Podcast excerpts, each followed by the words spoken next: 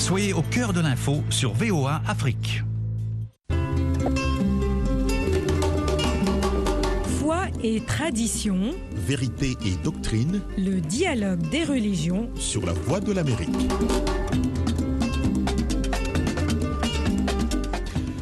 Bonsoir et bienvenue dans le dialogue des religions. Eric Manilakiza avec vous ce soir pour aborder les implications religieuses dans le conflit entre Israël et le Hamas. Ce conflit qui perdure depuis des décennies va bien au-delà des questions politiques et géopolitiques. Il comporte également des dimensions religieuses profondes qui influencent les perspectives et les dynamiques en jeu. Dans cette émission, nous explorons comment la religion joue un rôle crucial dans ce conflit et comment elle peut à la fois être source de division et d'espoir pour la paix. Encore une fois, bienvenue. Deux invités seront avec nous pour aborder ce sujet complexe. Le père Grégor Prijotko de l'Université Paris-Sud Saclay, originaire du Kazakhstan, docteur en droit canonique, rattaché au laboratoire droit et société et religieuse. Notre deuxième invité, Mohamed Mbodj, professeur d'histoire à Manhattan College. Euh, bonsoir, professeur Mbodj. Bonsoir. Je commence avec vous. Euh, L'attaque du Hamas contre Israël a eu lieu pendant le Shabbat, le jour de repos hebdomadaire juif, un jour sacré, n'est-ce pas? Comment vous percevez l'impact sur les communautés juives? Euh, il est certain que le symbolisme euh, d'attaquer le jour sacré d'une religion est, une sorte d'attaque frontale à cette religion.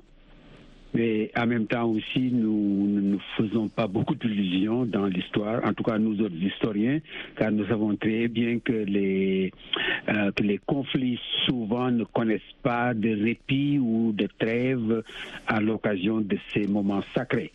Et pour rappel, dans cette zone, il y a déjà ce qu'on a appelé la guerre du Yom Kippur, il y a déjà ce qu'on a appelé la guerre du Ramadan. Donc, euh, ce sont des moments où finalement les intérêts politiques euh, des belligérants l'ont emporté sur les considérations religieuses.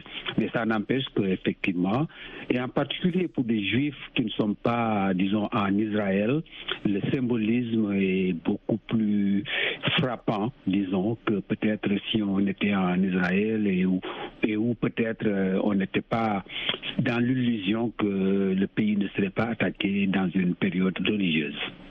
Merci euh, Mohamed Mbodj. Nous avons euh, voulu savoir comment les différentes communautés euh, religieuses du monde réagissent à cette attaque du Hamas contre Israël. Euh, nous avons posé cette question au père Grégor Prijetko que j'ai eu l'occasion euh, d'avoir au téléphone tout à l'heure.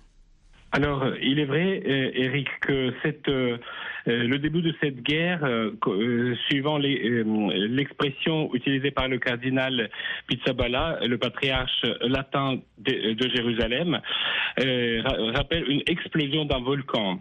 C'est l'expression qui est utilisée par le chef euh, euh, des catholiques de, la Terre Sainte.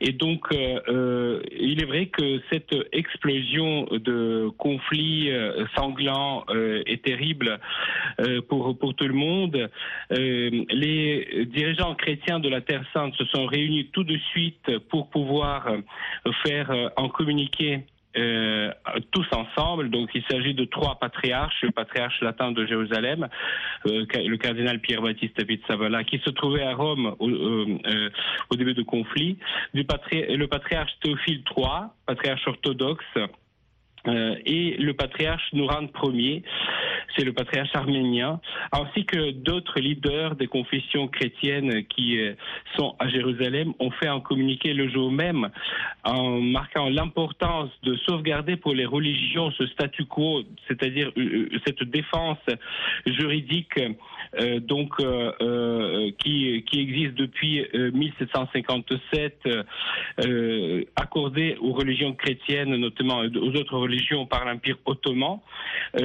comme base de, déjà de cette entente religieuse. Il est vrai que pour les chrétiens, il est, dont les structures sont très hiérarchisées, il était plus facile de s'exprimer d'une seule voix et ce, communiqué est sorti tout de suite, euh, le jour même de cette terrible attaque.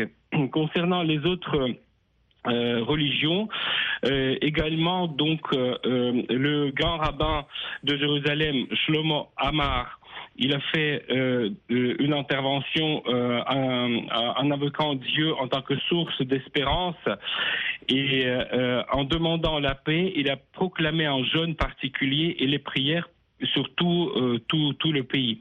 Donc pour tous les juifs, pour qu'ils puissent prier et jeûner afin que cette guerre terrible cesse. De la part des musulmans, donc on sait qu'il n'y a pas euh, de l'islam unique. Donc il y a plusieurs branches qui quelquefois euh, ne, s'entendent pas très bien. Donc on sait que suivant les pays, il y a eu des réactions différentes. La majorité toutefois euh, des pays musulmans se sont exprimés contre cette attaque. Les pays arabes euh, majoritairement sont hostiles au Hamas.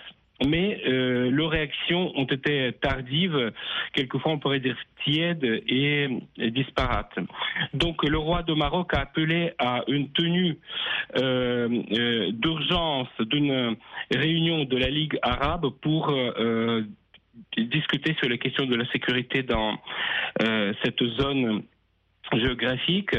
En ce qui concerne euh, donc euh, les autres pays musulmans, c'est surtout l'Iran et l'Afghanistan qui soutiennent euh, le Hamas dans, dans cette attaque. Euh, le gouvernement taliban de, d'Afghanistan même euh, s'est proposé de mobiliser ses forces pour aider donc le Hamas dans cette guerre contre Israël. les autres pays comme la Turquie ou le Qatar ou encore l'Égypte se sont proposés comme les médiateurs dans ce conflit, mais pour l'instant nous voyons que le conflit est en pleine ébullition et c'est très compliqué d'envisager de, quelque chose au court terme en tant que solution de ce grand conflit. La nomination du patriarche de Jérusalem en tant que cardinal est, un événement rare. Euh, cela soulève des questions sur les implications de cette décision pour les relations entre l'Église catholique et les communautés chrétiennes en Terre Sainte.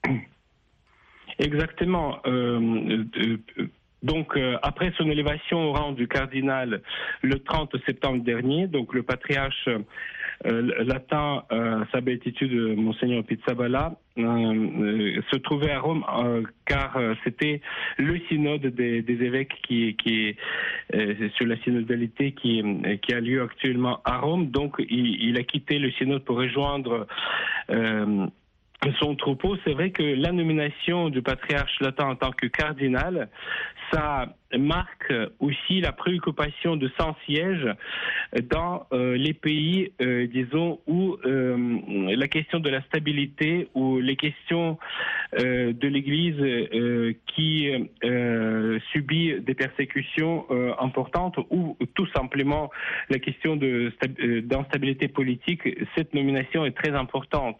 Parce que un cardinal, c'est quelqu'un qui est un collaborateur vraiment intime du pape, donc euh, le, le, cardinal Pizzaballa, son euh, élévation au rang de cardinal, ça marque cette attention de son siège par rapport à tout ce que se passe en Terre Sainte.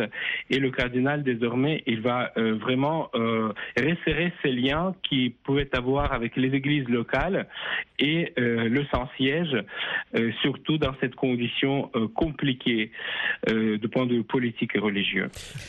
Mohamed Mbodj, en quoi le conflit actuel entre Israël et le Hamas a-t-il modifié, selon vous, les dynamiques religieuses locales et internationales et quels sont les défis pour les leaders religieux dans euh, ce contexte? J'ajoute une, autre question. Comment euh, ces leaders religieux abordent-ils la question de la violence et de la paix dans le contexte du conflit au Moyen-Orient? Euh, Je répondrai par, euh, à la seconde question d'abord.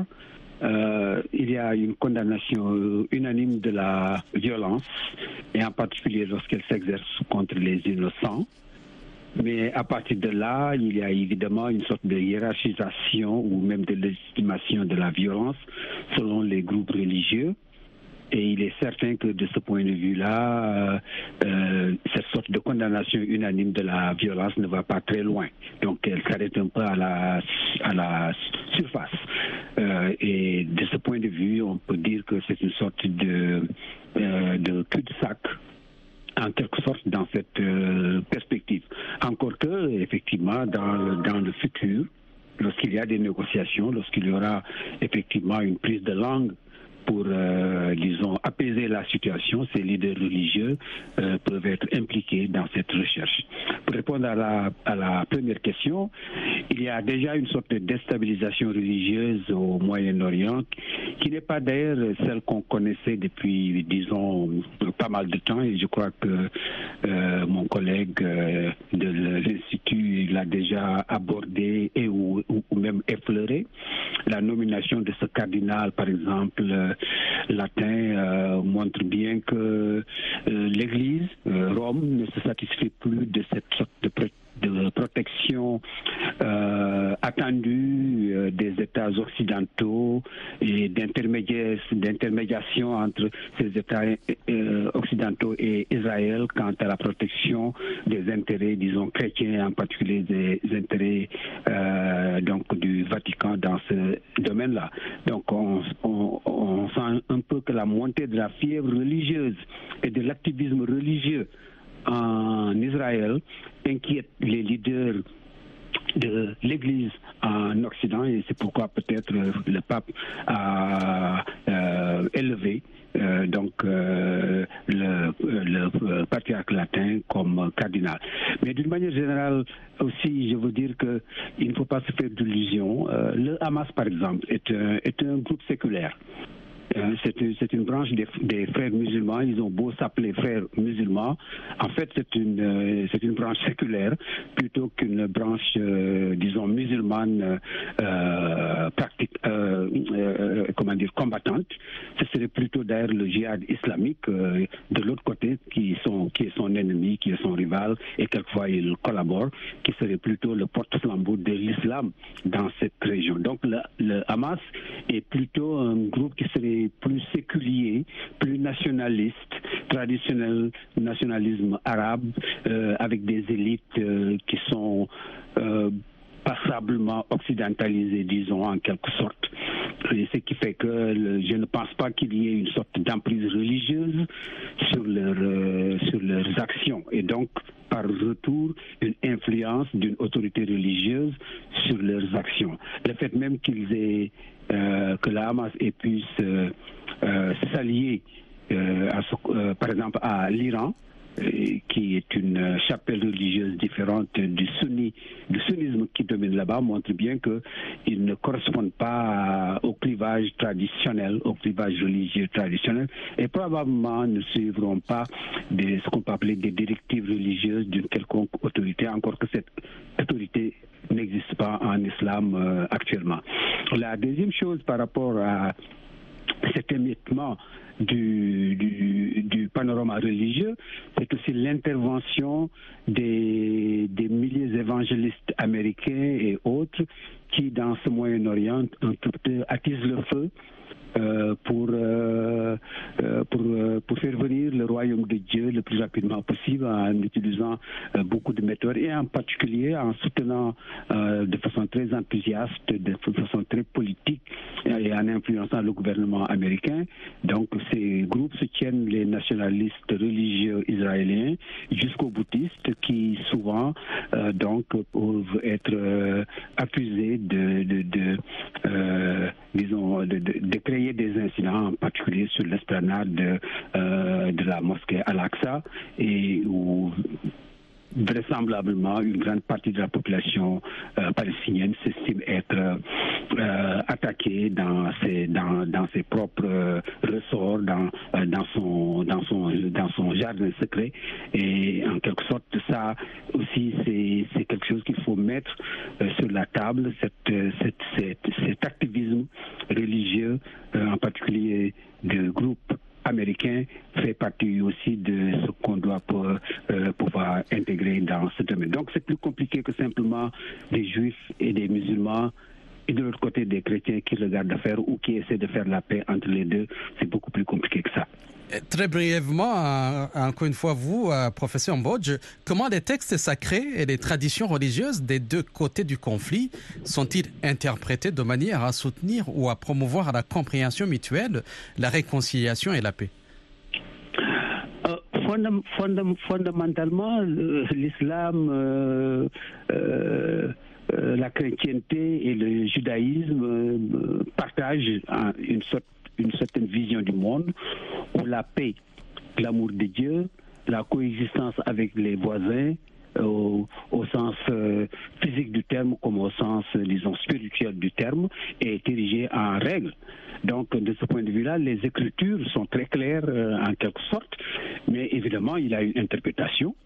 Et les écritures sont portées par des hommes, et ces hommes sont animés par des, par des ambitions politiques, par des visées politiques, euh, par des visées nationalistes, qui font que souvent euh, ces principes qui auraient pu être la base d'une coexistence pacifique et paisible sont détournés pour en fait justifier la violence.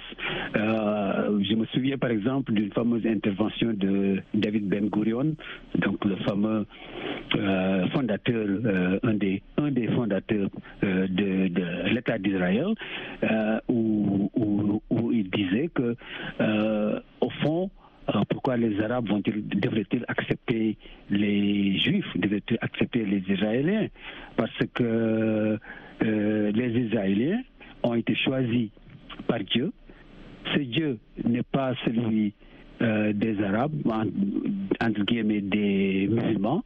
Donc, on ne voit pas pourquoi les, on, peut, on, peut convaincre les musulmans ou les arabes d'accepter Israël comme ça, simplement parce qu'il y a des écritures qui le, disent, surtout qu'ils ne, font pas référence dans, euh, euh, dans cette citation, il dit qu'ils ne font pas référence au même Dieu.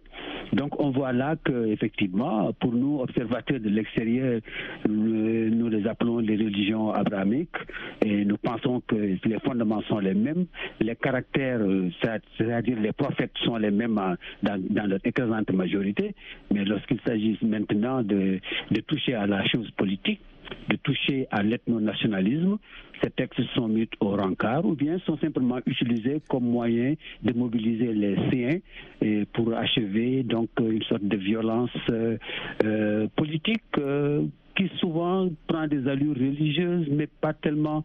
Euh, je pense que c'est dans les escarmouches du début qu'il y a peut-être une sorte de coloration religieuse, mais lorsqu'il s'agit euh, de la guerre féroce, euh, féroce, disons, telle qu'elle se mène actuellement, les nuances religieuses, les, références religieuses disparaissent. On va écouter également le père Grégor sur les textes sacrés et les traditions religieuses. Euh, les textes religieux, nous savons très bien que dans l'Ancien Testament, il existe des textes où Dieu appelle à la violence. C'est incontestable. Encore une fois, il faut euh, savoir, euh, plutôt avoir une interprétation juste. Bien évidemment, tous les chrétiens conçoivent ces textes de Lévitique ou autres en tant que donc les expressions euh, des éléments euh, qui ont été liés à un contexte euh, politique ou religieux surtout politique, peut-être des invasions, des déportations, etc., dans un contexte historique particulier, donc qui cela relève de passé. Il n'y a pas d'une lecture fondamentaliste euh, chez les chrétiens de ces passages-là. Ça appartient à l'histoire désormais euh, euh, liée à l'histoire propre de peuple juif qui devait survivre dans les conditions très très difficiles et, et, compliquées comme nous le savons. chez, les Juifs aussi, il y a une différence d'interprétation de, de, ces textes. Euh, la plupart, quand même, aussi euh, les classes euh, dans le passé historique, donc il n'y a pas d'appel à, la violence. La preuve que le grand rabbin de, Jérusalem, il appelait à la justice du Très-Haut, mais en vue de la paix. Et son message était porté sur le désir de la paix et la prière. Et le jeûne que tous les juifs ont commencé pour euh, euh, euh, Israël sont tournés vers, vers la paix. Donc il n'y a pas d'appel à la violence. En ce qui concerne les courants musulmans, nous savons très bien qu'il y a des courants très, très différents. dans la plupart des cas, les textes, parce que dans le Coran, nous savons qu'il y a 6300 versets, où à peu près 300 en citent au combat ou à, la violence. Et euh, il y a euh, que cinq textes qui contiennent un appel à tuer l'ennemi. Mais encore une fois, les, interprétations dans la majorité des courants musulmans euh, sont euh, euh, de, de, de, genre spirituel. Par exemple, on cite un combat spirituel, c'est nos péchés ou nos faiblesses que nous avons, à éliminer. Et c'est nos péchés qui sont nos ennemis. Mais hélas, il existe aussi des courants qui ont une lecture fondamentaliste de ces versets et donc qui euh, euh, veulent ou désirent les appliquer euh, à la lettre. C'est par exemple. Professeur Mbodj, il nous reste très peu de temps. Existe-t-il des initiatives interreligieuses visant à atténuer les tensions et à favoriser la coexistence pacifique entre les différentes communautés dans la région? En une minute.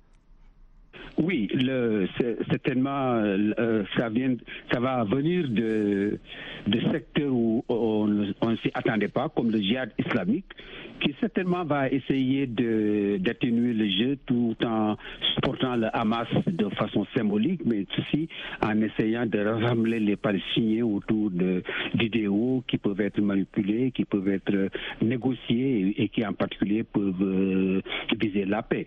L'Arabie saoudite, en tant que, disons, euh, euh, fils aîné de la maison musulmane, certainement va essayer de jouer aussi ses cartes, d'autant plus qu'elle s'est rapprochée récemment euh, des d'Israël et Qatar aussi qui, qui jouit de bonnes relations euh, en particulier avec les États-Unis et peut aussi intervenir dans ce sens-là du évidemment du côté musulman.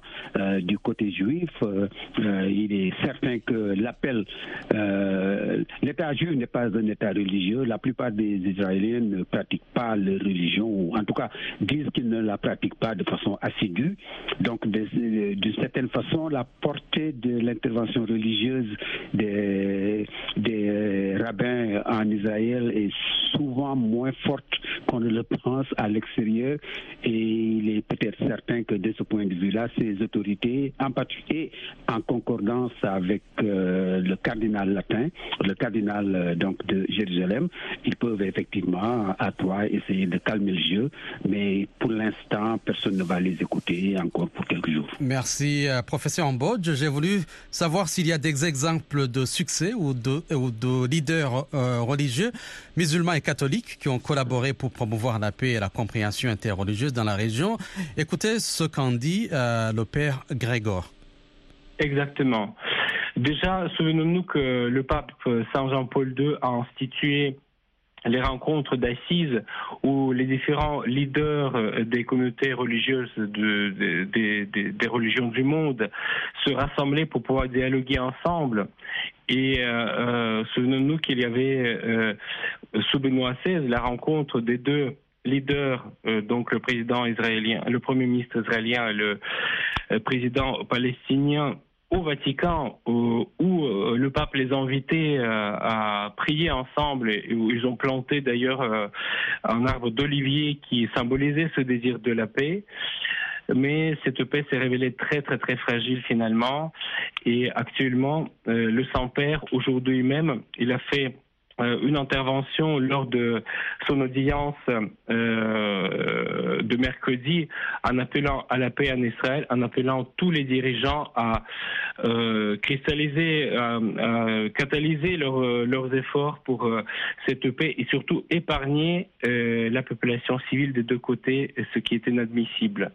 Donc, en ce qui concerne les réussites, je ne sais pas si vraiment ces rencontres d'assises, c'était des tentatives euh, voilà, nous sommes à la fin de cette émission, de euh, ce dialogue des euh, religions. Merci au professeur Mbodj et au père Grégor pour vos contributions respectives. On parlait des implications de la religion dans le conflit Israël-le Hamas. Excellente soirée à vous tous.